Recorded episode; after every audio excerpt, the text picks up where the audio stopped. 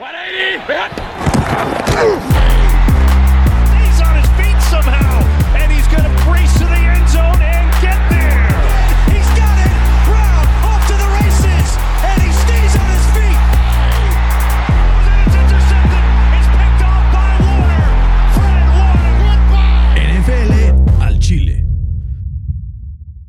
¿Qué tal amigos? ¿Cómo están? Bienvenidos NFL al Chile, episodio número 51 después de unas cuantas semanitas de tenerlos abandonados. Estamos de vuelta, tuvimos ahí un par de situaciones que, que estaban fuera de nuestro control, pero gracias a Dios ya estamos aquí de regreso para traerles toda la cobertura de lo que es la agencia libre de la NFL, además de la cobertura del draft.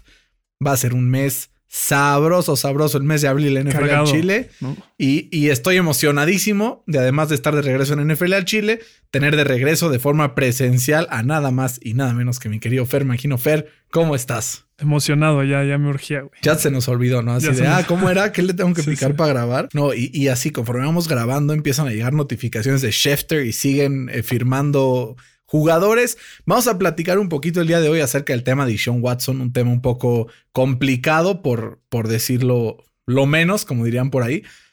Y vamos a empezar a analizar lo que han hecho en agencia libre algunos equipos. El día de hoy vamos a empezar con ocho equipitos, ocho, la división AFC North y la AFC East. Y como parte del draft vamos a tener eh, pues los, los seis mejores fichajes dentro del free agency de esta temporada y eh, de la AFC.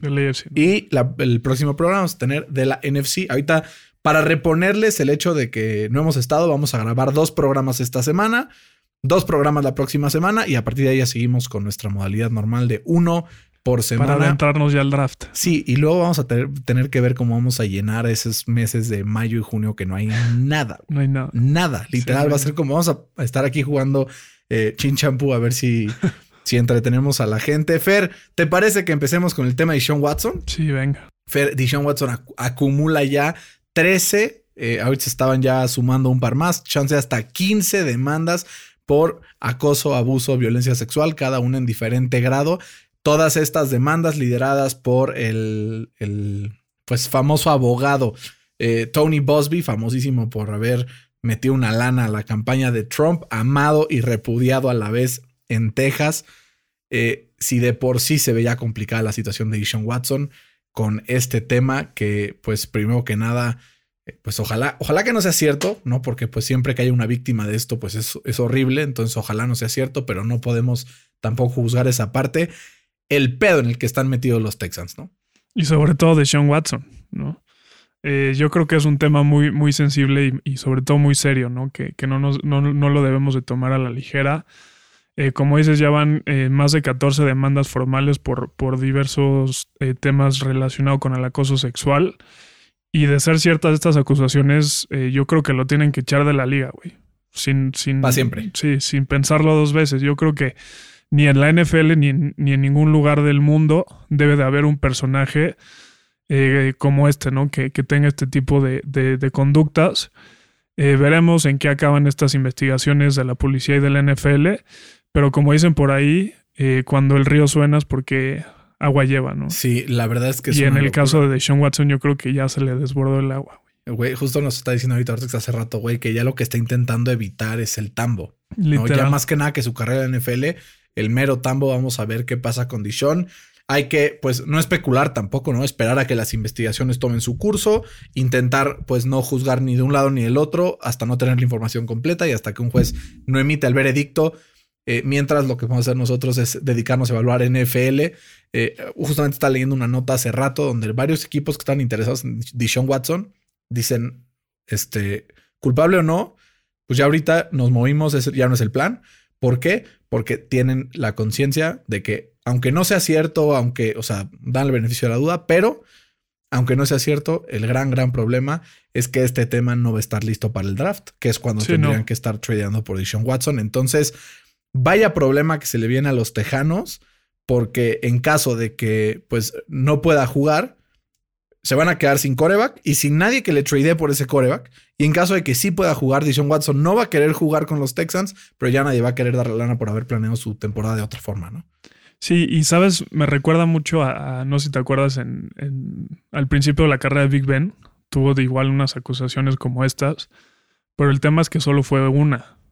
Ahorita 90, son güey. 14, güey. Y las que, y Y las que, se, sumarán, ¿no? Sí, hay, hay algunas teorías ahí que dicen que es toda una conspiración de los tejanos, que, pero pues mira, es un tema muy serio, no, no hay, o sea, podemos especular todo lo que queramos de fútbol americano, toda, o sea, este podcast es un tema para poder especular de eso, no vamos a especular de un tema Tan legal, sensible, ¿no? penal, criminal, que si al final resulta que sí es culpable, pues deberá pasar un largo rato en el tambo, ¿no?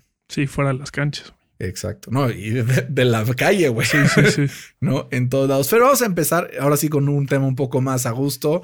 Eh, antes de entrar de lleno al AFC East, ¿te parece que platiquemos un poco sobre el legado que deja Drew Brees? Eh, no hemos tocado el tema, pero se retira uno de los mejores corebacks en la historia de NFL. Las estadísticas lo ponen como uno de los primeros dos en el 90% de las estadísticas medibles. ¿En qué lugar pones a Drew Brees en la historia? ¿Es top 10? ¿Es top 15? ¿Es top 5? ¿Qué top pones? Porque Top 7, yo creo. 7. Sí. O sea, para ti es el séptimo mejor coreback de toda la Puede historia. estar dentro de, de ese top 7. Ok. O sea, puede estar del 4 o 5 por ahí. 6, Ok. 7. Está- yo, yo lo tengo un poco No me quiero mojar tanto. Creo que puede sí. ser un top. O sea, top 15 seguro. O sea, pero de calle, güey. Top 10 probablemente. Sí, seguro. Pero creo que muchas de sus estadísticas tienen que ver con cómo ha cambiado el juego, ¿no? O sea, ves a un, no sé, Dan Marino que tiene peores stats que Drew Brees en casi todo. Pues sí, pero en la época de Dan Marino, hacer los números que hacía Dan Marino, Sí, era. Pero no tiene la culpa Drew Brees, acuerdo. No, claro que no. Pero, ta- o sea, y si creo fuera que- tan fácil, todo el mundo lo haría, güey. Claro, ¿no? claro, estoy de acuerdo. Pero hay varios en su época que lo han hecho. ¿No? O sea, Pues es el único jugador con más de dos temporadas de 5000 yardas, güey.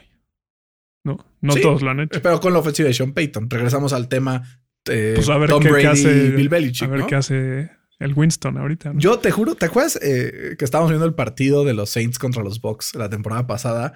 Y estaba pasando mal y mal y mal y mal y mal eh, el equipo de, de los Saints. Y decía, güey, ya, que lo banquen, que metan a James, que metan a James. No se animaron, pero finalmente se retira como uno de los mejores quarterbacks de la historia. Y sobre todo un ejemplo de resiliencia, servicio a la comunidad.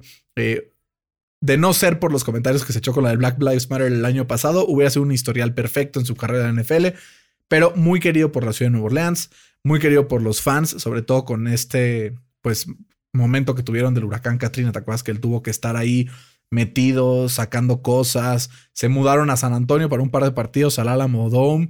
O sea, como que ha sido, la verdad, eh, pues una figura importante para esta ciudad y creo que va a ser complicado reemplazarlo, ¿no? Porque tienen ahí bajo contrato a James Winston y a Taysom Hill. Eh, que lo va a ganar Winston. Seguro. ¿Quién- la yo carrera. Yo seguro que sí. hace un par de años, eh, alguien dijo, ¿qué pasaría si un equipo tuviera dos corebacks y los usara, o sea, como in and out, ya sabes? O sea, que no tuvieran un titular, sino como si fuera un running back by committee, un quarterback by committee. Y no se me haría raro una ofensiva en donde el 60, 55% de los snaps los tenga James Winston y el otro 40, 45 lo tenga Taysom Hill. Si alguien es capaz de diseñar algo así, es Sean Payton. Sí, pero yo creo que lo que hace a Taysom Hill único es como el factor sorpresa, por así decirlo. Porque si, si las defensivas lo empiezan a ver pues seguido, yo creo que ese factor de, de navaja suiza, por, por decirlo, ya, ya no va a existir. Porque pues lo van a como atentar a que pase y sabemos que no, no es tan bueno pasando. Un poco lo que pasó la temporada pasada con Lamar Jackson, ¿no? Sí, Con, con distancia. exacto. No, Lamar sigue distancia.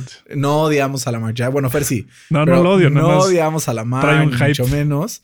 Pero no es top 3 de la NFL, sin duda que no. ¿No?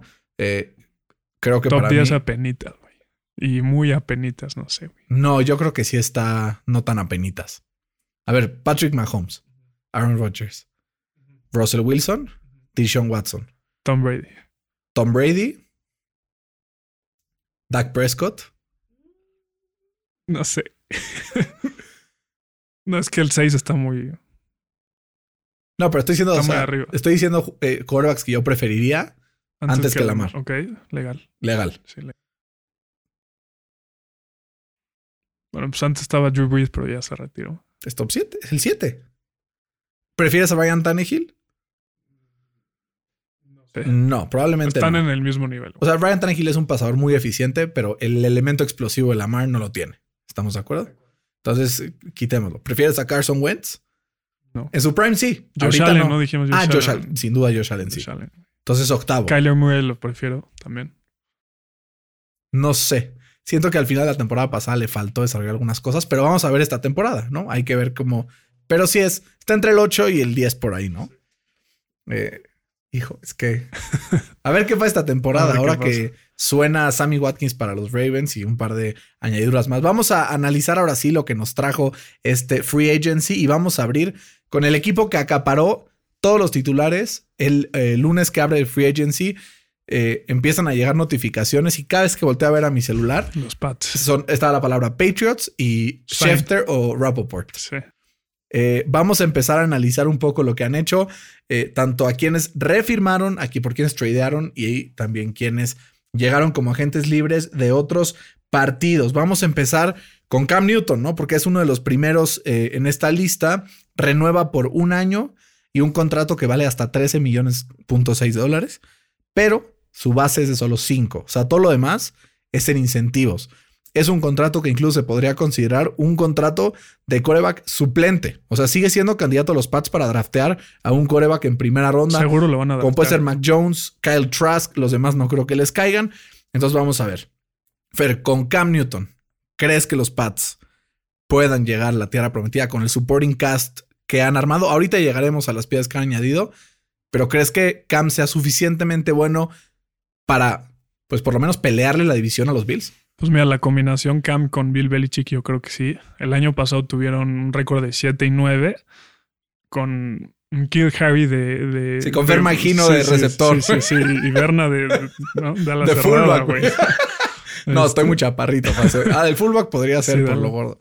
Este, pero sí, güey. O sea, no, no tenían a nadie, güey. Este, creo que eh, trataron de, de- de- replicar un poco el éxito que tuvieron eh, a mediados de la década pasada con, con Aaron Hernández y, y Gronk. eh, cuando firmaron a, a John Smith y a, y a Hunter Henry. Que son el tercero y cuarto mejor pagado de la liga. Ajá. Están empatados en valor promedio anual, solo detrás de Travis Kelsey y George Kittle. ¿Crees que estos contratos fueron un abuso? Sí, o sea, a ver, nada más para poner en, con- en contexto lo, lo que hicieron los Pats en los últimos años, en los últimos 10 años, eh, solo, el solo entre comillas, porque es una lana, total, habían gastado 360 millones de dólares, güey, en los últimos 10 años. Y en los primeros dos días de free agency gastaron eh, 230 millones. güey. Una locura, güey. Se acabó el Patriot Way. Sí, era, era lo que te iba a decir, que, que yo creo que pagaron de más por algunos jugadores como, como Aguilar y como eh, puede ser que Matthew Judon, eh, pero lo bueno es que se dieron cuenta que el, el Patriot Way no, no funciona si no está Tom Brady. Sí, de acuerdo. Es un coreback demasiado clutch. ¿no? Y, y perdieron varios partidos por una posesión esta temporada los Pats. Partidos que creo que situacionalmente probablemente hubieran ganado por lo menos dos o tres más si hubieran estado. Y con- le ganaron a buenos equipos, como a Baltimore, ¿no? Sí, sí, sí, sí. Digo, ese partido Baltimore jugó pa'l perro, ¿no? Pero pues es normal. Pues, ¿qué, qué- te- se te hace raro de Lamar Jackson y ese clutch time? sí, Jim que normal. no tiene. Pero, pero ahí te va. O sea, a ver, en la ofensiva hicieron lo siguiente: tradearon por Trent Brown. Volvieron a firmar a David Andrews, cuatro años, 19 millones. Un bargain ese, ¿no? Un, un bargain total, uno de los mejores centros de la NFL. Se va Joe Tooney, que llega a los Chiefs, y hablaremos el jueves de eso. Eh, vuelven a firmar, fue- firman a Ted Carras, un año, cuatro millones, para tener profundidad ahí dentro de la línea. Y además en ofensiva también eh, tienen estos dos tight ends y además contratan a, a Nelson Aguilar y Kendrick Bourne. Eh, un valor promedio de la suma de los dos de, y si la matemática no me falla, 20 a 21 millones de dólares por los dos.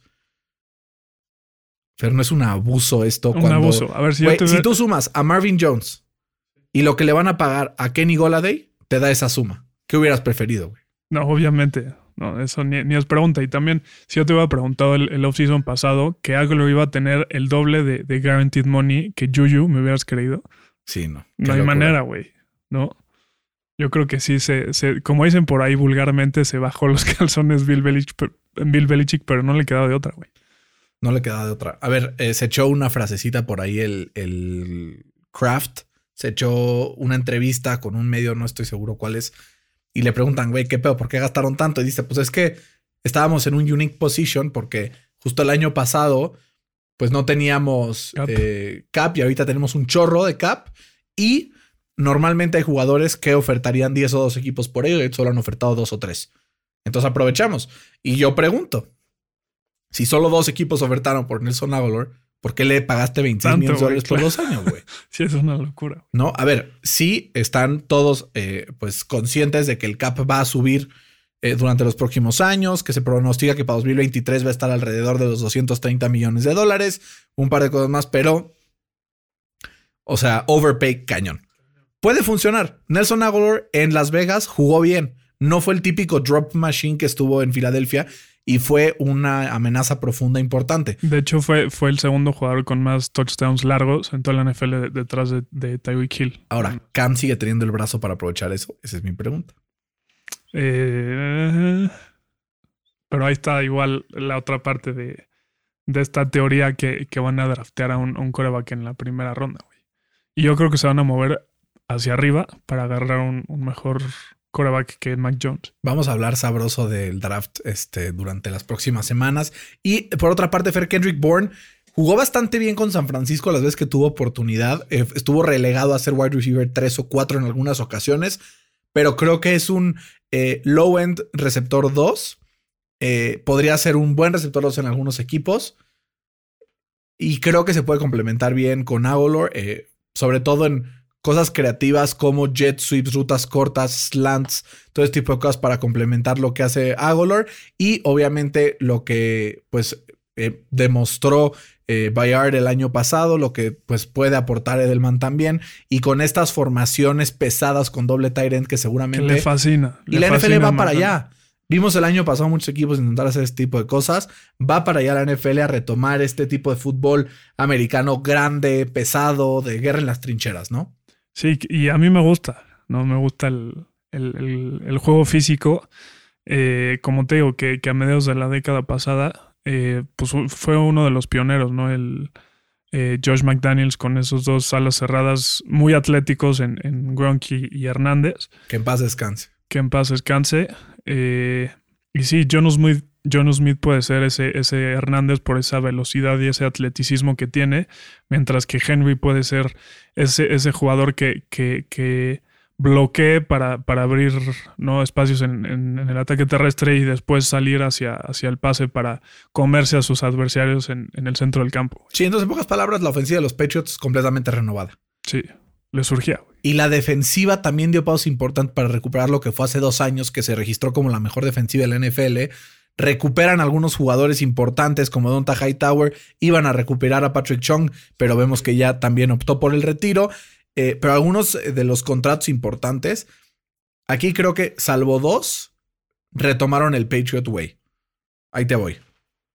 Eh, Kyle Van Noy, creo que uno de los más importantes, por 6.5 millones al año, es una ganga.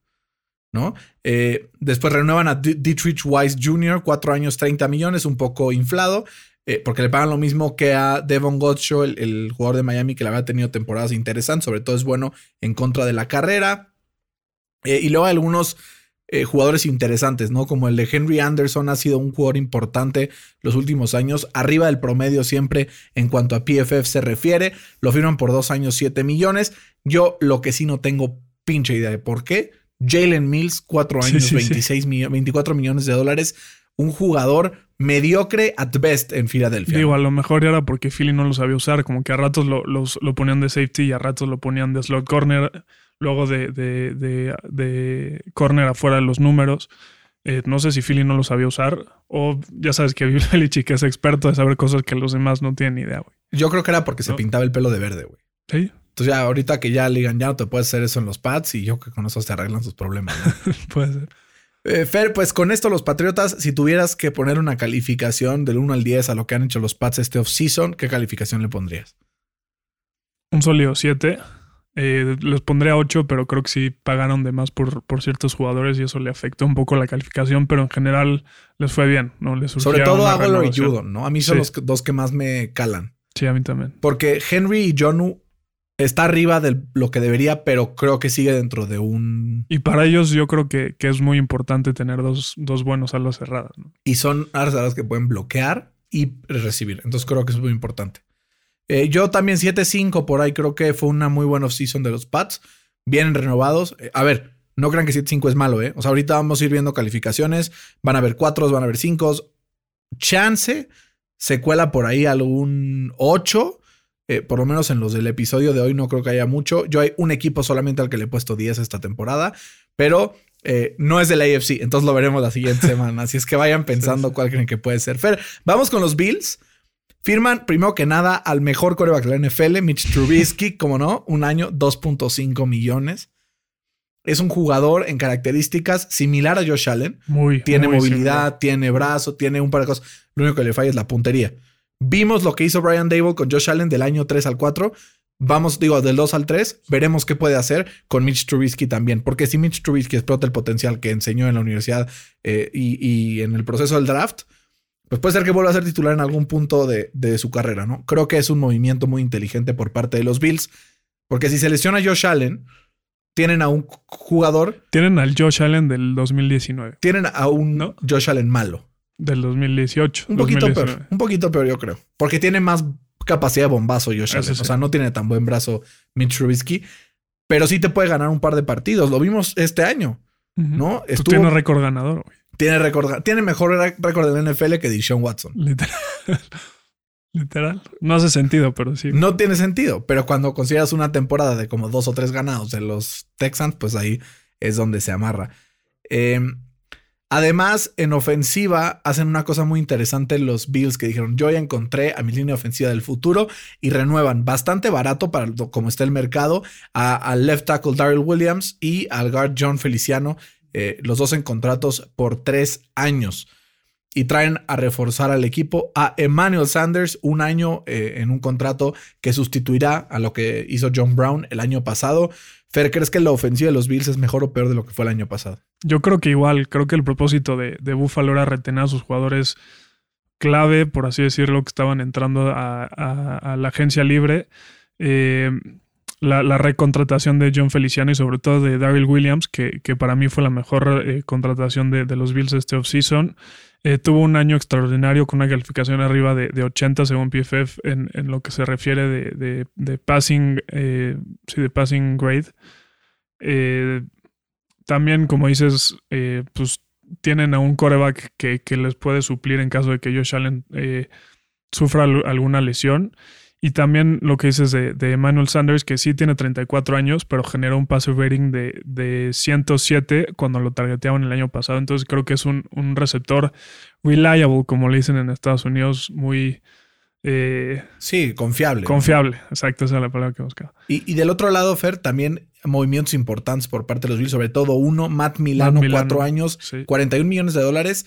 Al final, creo que lo que hace Matt Milano es decir, este, cobraré menos por quedarme aquí para ganar un Super Bowl, para intentar hacerlo, porque creo que aquí es un buen eh, pues, lugar para hacerlo.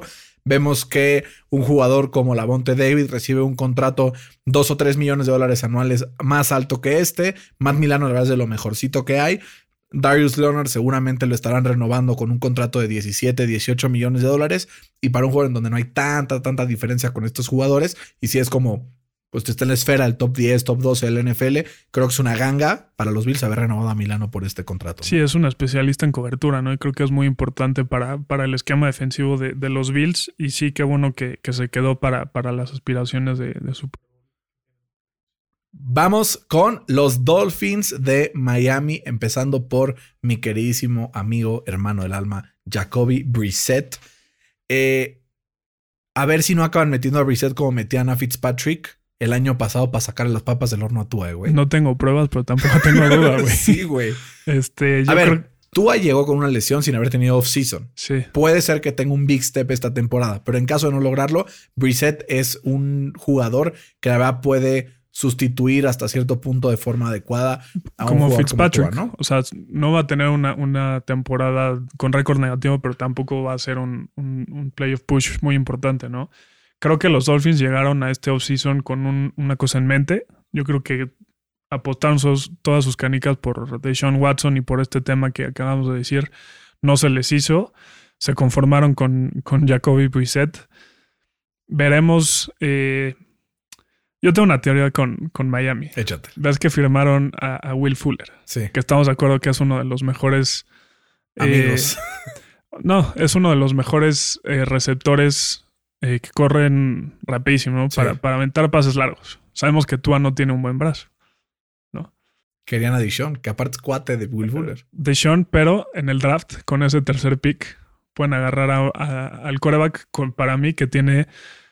Puede ser que la mayor potencia de brazo. Zach Wilson. Trey Lance. ¿Crees que Trey Lance lo agarren en el En tercero? el tercero. Sería un bandeja de plata para un equipo como los Falcons, que si le cae Justin Fields o en una de esas agarran a Justin Fields con segundo pick, a Wilson cae al cuarto, también podría estar interesante, ¿no? Sí, entonces eso, eso puede ser que, que hagan. Eh, no creo que le tengan esa confianza a, a Tua. Eh, y, y además de eso firmaron a, a Justin Coleman y Adam Butler, que, que son piezas que le van a dar depth al equipo, pero no le van a dar algo extra, ¿no? Creo Es- que se quedaron estancados. Justo, y Bien. justamente intentando también fortalecer la línea ofensiva, tradearon por Isaiah Wilson y ya lo soltaron. Ya lo soltaron. Este jugador que, pues.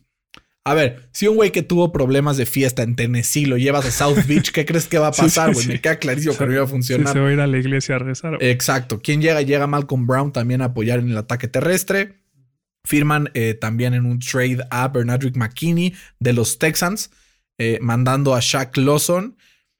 Creo que necesitaban más este jugador linebacker que pudiera apoyar sobre todo contra la carrera. que como tuvo una cantidad de tacleadas impresionante la No, temporada la pasada, verdad, tuvo un año bastante bueno Bernardrick McKinney y por un Shaq Lawson que pues presión ya estás generando, ¿no? Siendo Miami y creo que pues fue un trade ahí interesante. Y Win-win. un win-win. Y ya quiero así como cerrar a los Dolphins con una buena historia. Firman también eh, por un año al punter Michael Palari, que estuvo en los Panthers. Se perdió la temporada pasada por haberse roto un ACL eh, jugando básquet con su hijo. Eh, fue una historia horrible de estas de non-contact, non-football injury. Pero voy a contar una historia. Michael Pallardi fue mi responsable en un camp cuando me fui eh, eh, en verano alguna vez, cuando estaba chiquito. eh, tenía, estaba yo en quinto, sexto de primaria y pues ya sabes, de que iban los pubertos y les pagaban una lana para cuidarte y era un, un campamento de deportes. Yo me acuerdo que había un güey que jugaba fútbol muy bien, que dominaba el balón muy bien y que tenía una bomba en la pata, ¿no? Y de repente empiezo a ver que en su Facebook empieza a compartir Universidad de Tennessee, no sé qué, este comité, y luego empezó a ser pateador en Tennessee. Dije, wow, este güey. Y de repente lo firman los Raiders, después los Panthers, y ahora será el punter titular de los Dolphins, uno de los mejores punters de la NFL rankeado en las últimas temporadas. Entonces, pues historia interesante.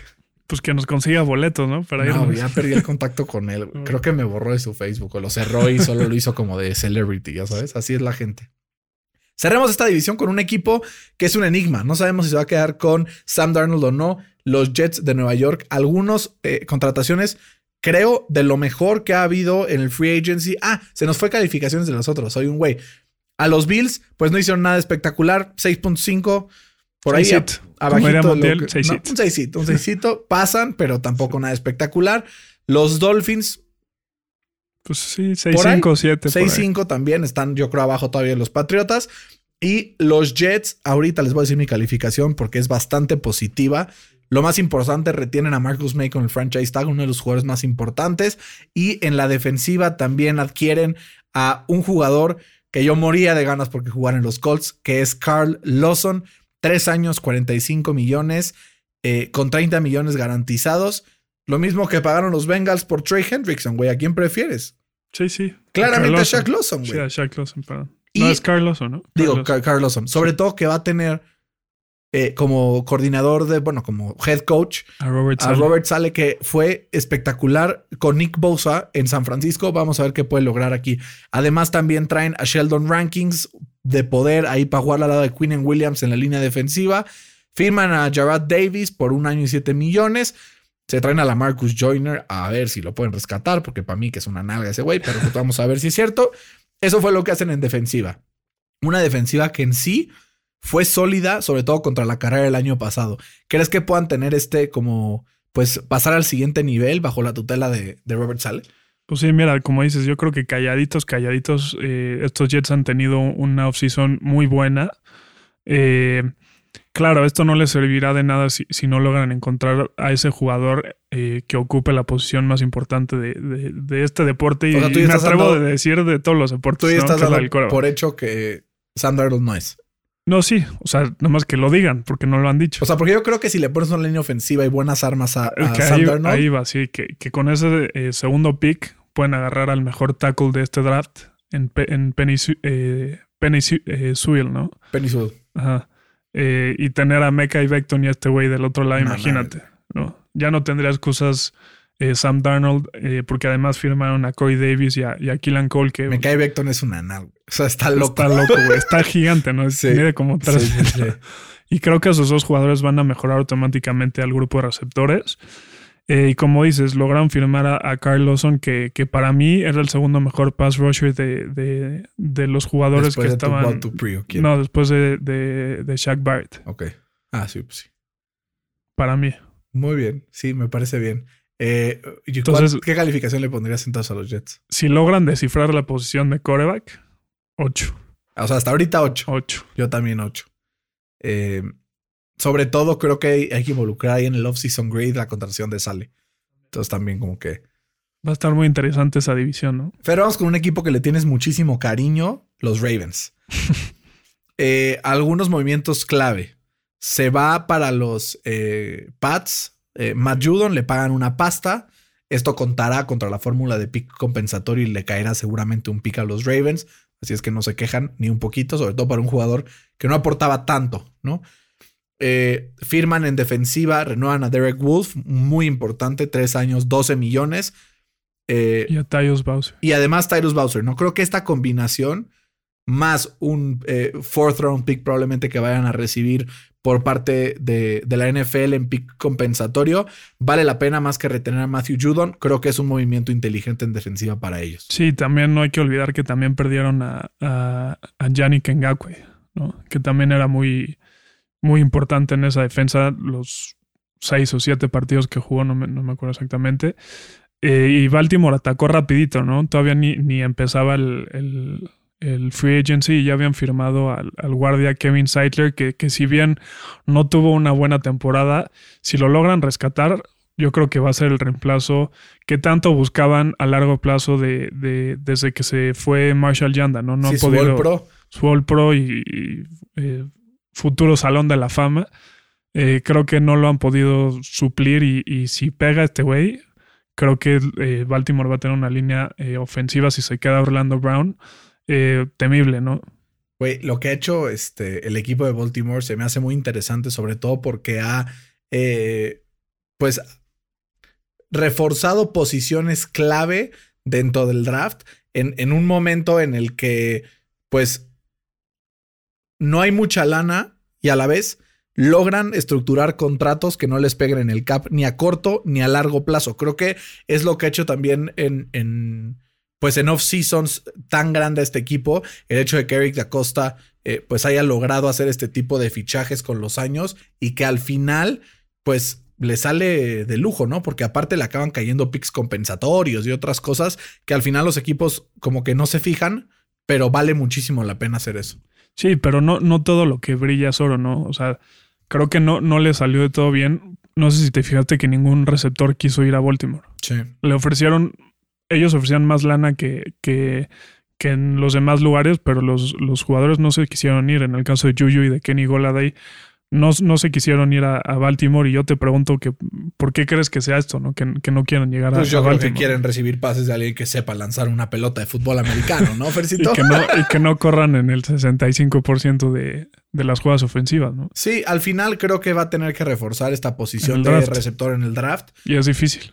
Es A difícil. menos de que seas Pittsburgh, ¿no? Es difícil, pero hay varias, varios jugadores interesantes que les van a caer en esa primera ronda.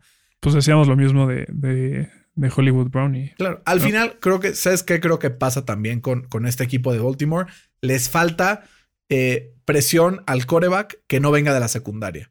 Sabemos que la defensiva de Wing Martindale depende muchísimo de los blitzes. Si logran tener un pass rusher interesante, ¿no? Por lo menos un, eh, Y se le fueron dos. un Jordan Phillips de, de Miami, un eh, Quiddy Pay de Michigan, eh, algún jugador así que venga sabroso en el draft, creo que sería muy valioso para este equipo que creo que le falta esa dimensión. No creo que lo haga mejor que, que Ngakwe, por ejemplo. Yannick Ngakwe. Estuvo sabrosa esa firma de Yannick Ngakwe por los Raiders. Vamos a también hablar de eso el próximo episodio. Fer, calificación para los Ravens. Eh, pues mira, me gustó mucho lo, lo de, lo de Kevin Seidler y por eso les doy un 6-5. Yo les doy un Porque 7. se quedaron, ¿no? Yo les doy un Igual. 7 solo por lo de Kevin Seidler y por no haber caído en la trampa de pagar una lana por Matthew Judon, que creo que es muy tentador hacer Muy ese tipo de cosas, ¿no? Eh, pero vamos con los Bengals. Unos Bengals que cerraron el año pasado tristes por una lesión al mejor jugador de su franquicia, Joe Burrow. Eh, y entonces lo primero que hacen es ir y decir, protejamos a Joe Burrow y firman a Riley Reef por un año y 7.5 millones Muy de X, dólares, pero es un eh, left tackle sólido. Es Yo un creo que lo quieren usar de, que puede jugar de cualquiera de los dos lados. de right tackle. iba a Que además también estuvo lesionado el año pasado Jonah Williams. Jonah Williams. Williams en la línea ofensiva. Entonces creo que es un muy buen primer paso para proteger a los Bengals.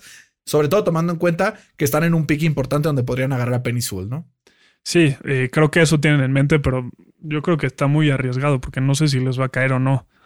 Eh, y como dices, yo creo que entraron a la agencia libre con ese propósito en mente, que era mejorar la línea ofensiva. Eh, y, y fuera de la contratación de, de Riley Reef, como dices, no pudieron concretar nada más. Están apostando por el draft. Veremos si, si le sale o no le sale. Eh, y del otro lado de la defensa, eh, contrataron a, a Hendrickson, que, que es un jugador decente, pero no creo que valga lo que cobra. ¿no? Sí, güey. Yo justo te iba a decir, me encantó el off-season de, de, de los Bengals. Contratando a Mike Hilton, contratando a Shidobi Awusi, que poco riesgo porque no le pagan mucho, pero al final eh, a Larry Ogunjobi, que también ya es un muertazo, pero que puede renacer. Lo único que no me gustó fue la cantidad de dinero que pagaron por Trey Hendrickson. O sea, si no, te diría que le pegan al 8 en, en el off-season. Pero es que también hay que tomar en cuenta que perdieron a William Jackson, ¿no? Que es uno de los mejores corners de, de toda Buenísimo, la NFL. güey. Justamente por ahí tiene que ver la mejor calificación del off-season para mí. Ese William Jackson es una pieza clave. Y, y yo creo que si sumas el talento de Mike Hilton y de, y de Shidobi Awuzie, eh, no, no, no, yo creo que es un downgrade para, para los Bengals. Y creo ¿no? que Trey Hendrickson es un downgrade de Carl Lawson. Sin duda también. Y le pagan lo mismo. Un 6. ¿Pasan? 5-5. 5 no pasan. No pasa. ok. Bueno, está bien. Quedan dos equipos más, Fer.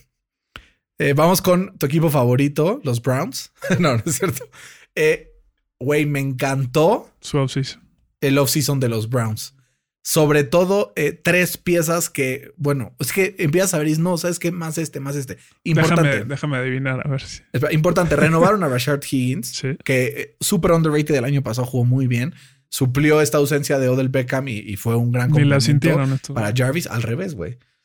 Eh, el Takaris McKinley como que pues no, no suena mucho. Le da depth, ¿no? Le da depth, al igual que Greg Senat, el offensive tackle. Y Malik Jackson. Y Malik Jackson igual. Eh, Cody Parkey pues tenía que refirmar. Y Malcolm Smith creo que va a ser una buena, pues ahí pieza en el linebacking core del equipo de los Browns. Pero hay tres jugadores en defensiva que creo que van a transformar por completo este equipo. El primero de ellos, no el, más, este, o sea, voy a ir de menos a más. Anthony Walker, linebacker de los Colts, middle linebacker, complemento ideal a Darius Leonard eh, en el equipo de los Colts. De hecho, puse un video, Darius, que yo me puse a llorar de despedida a A-Walk. Underrated, es muy bueno, eh, sobre todo contra la carrera. Creo que eso es algo que buscan los Browns. Al final, no puede llegar a un acuerdo con los Colts porque quería jugar más snaps y los Colts priorizan a Darius Leonard y a Bobby Okereke. Entonces tuvo que salir del equipo, pero es un, un gran fichaje, ¿no? Eh, segundo, Troy Hill, cornerback, 24 millones por cuatro años. Eh, es un buen corner que puede jugar afuera o adentro, que creo que también eso es importante. Y el que para mí es uno de los mejores safeties del NFL, la mejor contratación hasta ahorita por valor, por dinero, por contrato, por posición. John Johnson, safety de los Rams. Tres años, 33 millones, 11 millones anuales, como 4 millones abajo de lo que Justin Simmons gana en Denver. eh, decían que tenía ofertas de mucho más dinero en otros lados y prefirió irse a los Browns. ¿Crees que este cambio a la defensiva de los Browns los ponga como contendientes para ganar la división este año? ¿O crees que Baltimore, Pittsburgh no se vayan a dejar? En papel tienen top 5 roster de la NFL. Sí, ¿no? está Sin cabrón. duda. Pero ya sabemos que el papel es una cosa muy Sí. relativa. Y, y veremos qué hace Baker Mayfield, ¿no? Ese es, ese es su asterisco que tengo. Eh, pero yo lo tengo catalogado como una de las mejores off-season, eh, off-seasons de este, de este año. Eh, sabían que su talón de Aquiles era la secundaria. ¿Y qué decidieron hacer? Pues firmaron el 40% de la mejor secundaria de la NFL, ¿no? Los Rams, güey. Eh, Digo, les faltó el mejor jugador de ese equipo, pues está Claro. bien. Bueno, de Pero- la secundaria, no de ese equipo. Pero un, un 40% de ese equipo, ¿no? ¿Quién no lo querría? Eh, el safety John Johnson y, y el otro fue Troy Hill, como dijiste, eh, provenientes de los Rams. Eh, creo que van a ser unas piezas importantísimas para, para la próxima temporada, eh, junto con, como dijiste, Anthony Walker, que era uno de los pilares, si le quieres llamar así, en ese run defense de, los Potros, ¿no? Es que, güey, era una locura. Darius Leonard, Anthony Walker y Bobby Okereke. Sí, creo que yo, yo si, si le tengo que poner calificación, le pondré un 9, güey. Un 9. Fácil. Sí, yo 8-5. 8-5, pero creo que fue una muy buena offseason. Y lo que falta, güey. Y lo que falta para el equipo de los Browns. Tienen todavía, pues han demostrado que han podido draftear bien los últimos años. Entonces, vamos a ver. Y sobre todo que regresa también eh, Grant Delpit de lesión. Van a tener. Y William Jackson. eh, eh, no, eh, ¿cómo se llama el, el otro corner que agarraron el año pasado? eh, se llama, espérame. Porque Denzel que Ward, cayó en la segunda ronda. Denzel Ward ha sido top Sí. para ellos estas temporadas. Pero se llama, ahorita digo, em, que viene de la universidad de LSU, no. Voy a buscarlo, ni para qué te meto. Ahorita se me, se me blanqueó por completo. Brian Allen, no. Eh, espera, ahorita aparece aquí. Les digo, esto pasa hasta en las mejores familias, muchachos. Se nos blanquean los nombres, pero ahorita sale. Em, estoy aquí en el roster. Robert Jackson, no. Échate Eh, todos los corners si te Justo, pero es que están desacomodados. Página oficial de los Browns. Acomódenmelos por posición, por favor. Eh, MJ Stewart tampoco. Den- Denzel Ward. Es, no, Denzel Ward es el, el que ya habíamos dicho. Greedy Williams. Greedy Williams. Greedy Williams, que venía del LSU y justamente se lesionó. Entonces será pues un este. Va a ser importante el regreso de Greedy y eh, pues el fortalecimiento de este equipo que si de por sí se metió a un pasito de estar en la final de conferencia, pues puede asustar este año, ¿no? Sí, yo creo que toda la presión va a estar en, en- en Baker Mayfield. Y si no puede ganar dos playoffs, dos juegos de playoffs este año, yo creo que Move on. move on. Puede ser. Hoy estaban eh, explorando un concepto interesante. Ubicas cómo cada persona que quiere un nuevo contrato de los corebacks eh, de la nada eh, pide romper el mercado. Este concepto de el middle class quarterback que no existe en la NFL. No es como o gente así nalga o top, top of the market a huevo, ¿no? Tienen que haber un, un tipo de jugador que digan, bueno, ya demostraste Jared Goff que no eres la gran caca, pero que eres estable y pu- puede ser, entonces tú vas a pagar 14 millones de dólares al año.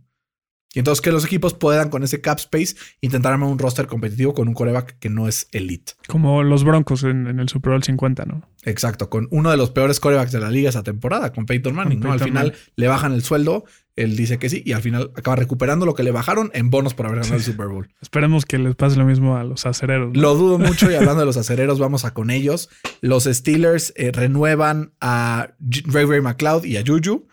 Eh, renuevan también a Zach Banner. Importante esta pieza que al final tuvo un cierre de temporada importante, drafteado originalmente por el Potro. Eh, además, también firman a Joe Haig, también firmado originalmente por el Potro, otro linero ofensivo, y a BJ Finley. La prioridad aquí es clara, ¿no? Vuelvan a fortalecer, rearmemos la línea ofensiva y seguramente no serán todas las piezas que, que No, agreguen ahí no. esta, esta, esta temporada, ¿no? No, sin duda no. Y, y yo creo que es un, este equipo es uno de los perdedores de este periodo. Eh, los Steelers perdieron a seis jugadores defensivos titulares, Güey, solo en la un defensiva. bloodbath, güey. Sí. Eh, y Bud todo- Dupree, Sí. Steven Nelson. Williams también se fue, ¿no? No, se fue. eh, Bueno, Steven Nelson lo acaban de cortar. Nelson se fue. Mike Hilton. Mike Hilton, Bob Dupree. Bob Dupree y un linebacker más que no, Tyson. Alualu. Alualu, defensive y, tackle. y cortaron a, a- a- No es Williamson, es, no es, no es, es linebacker. no es. Avery Williams, no. No. Era. Tú eres el de los Steelers, Fercito. Ya ni me digas. Es que te digo que andamos ya, llevamos ya un rato de, de no estar aquí presentes en el podcast. No crean que hemos estado desconectados, eh, pero al final creo que se van acumulando el, pues, el rust, ¿no? Dentro de, dentro de Avery Williamson, sí era. No. No. También lo, también lo cortaron, Sí, ¿no? también. O sea, él se Bueno, le acabó no el lo cortaron, contrato. pero eh, Jordan Dangerfield, eh, Bob Dupree, Joshua Dobbs, Sean Davis, James Conner, Mike Vince Hilton, Williams se llama. Vince Williams. Wafer, ¿qué van a hacer, cabrón?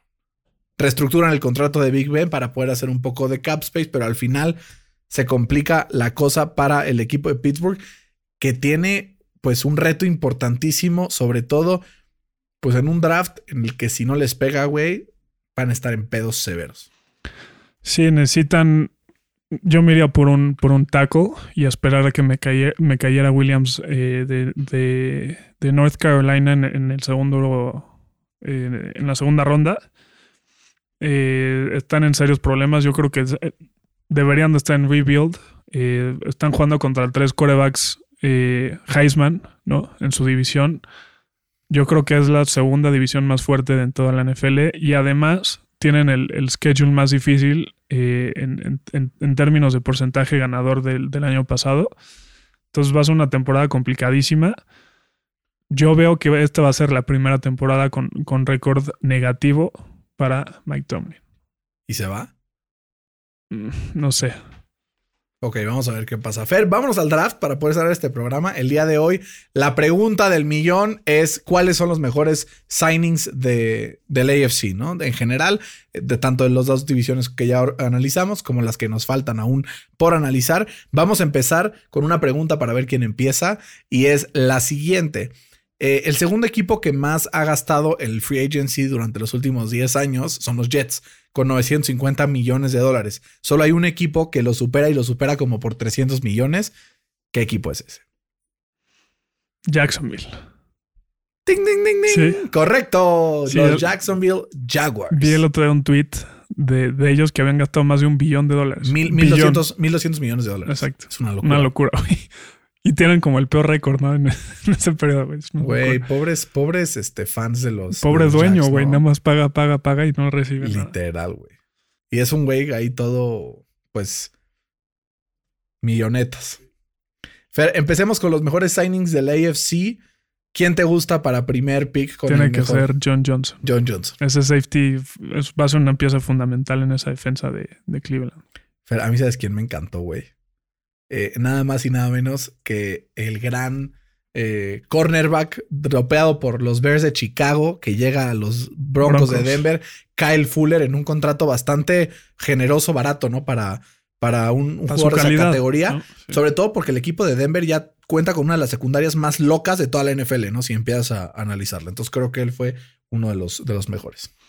El segundo que más me gustó fue Corey Lindsey a, a- a Los Ángeles. Me lo ganaste. Sí, Se el me olvidó retiro que de- estaba en la AFC los Chargers, güey. El retiro de, de Mike Pouncey creo que es bien, bien suplido, ¿no? Con, con este. Fue el mejor centro rankeado por PFF y, Y por mucho, güey. por mucho, güey.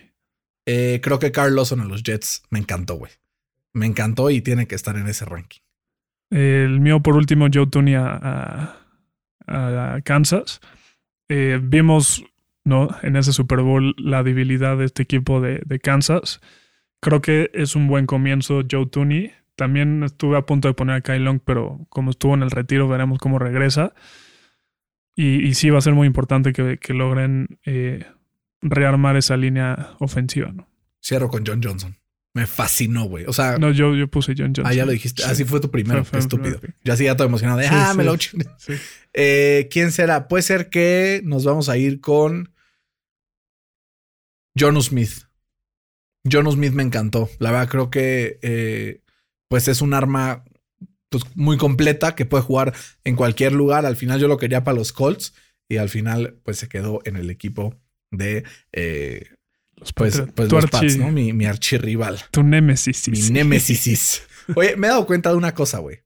Ubicas como el, el gauntlet de Thanos contiene todas las piezas, es súper poderoso y mata a todos. Creo que los Pats con Tom Brady, güey, los odiaba así cañón. Ahorita que le quitaron a Tom Brady, los odio un poquito menos a cada uno por separado. O sea, como que sí, a los Pats es como sí, los odio, pero eh, Tom Brady sí lo odio, pero como que ya lo veo más relajado, menos, o sea, como que me cae mejor, no sé. Es que yo creo que tuviste mala experiencia con los aficionados de, de los No, Patriotas. malitos por eso, fans de los Pats. Si le vas a los fans- sí, si le vas a los Pats, es que no, no es cierto. Ahí tengo buenos Pats, amigos de los Pats. De hecho, mis mejores amigos, muchos son aficionados de los Pats. Eh, Fer, este programa ha llegado a su fin, pero no crean que esto es todo. Tendremos más esta semana y la próxima semana también tendremos un par de programitas para ustedes con muchísimo cariño.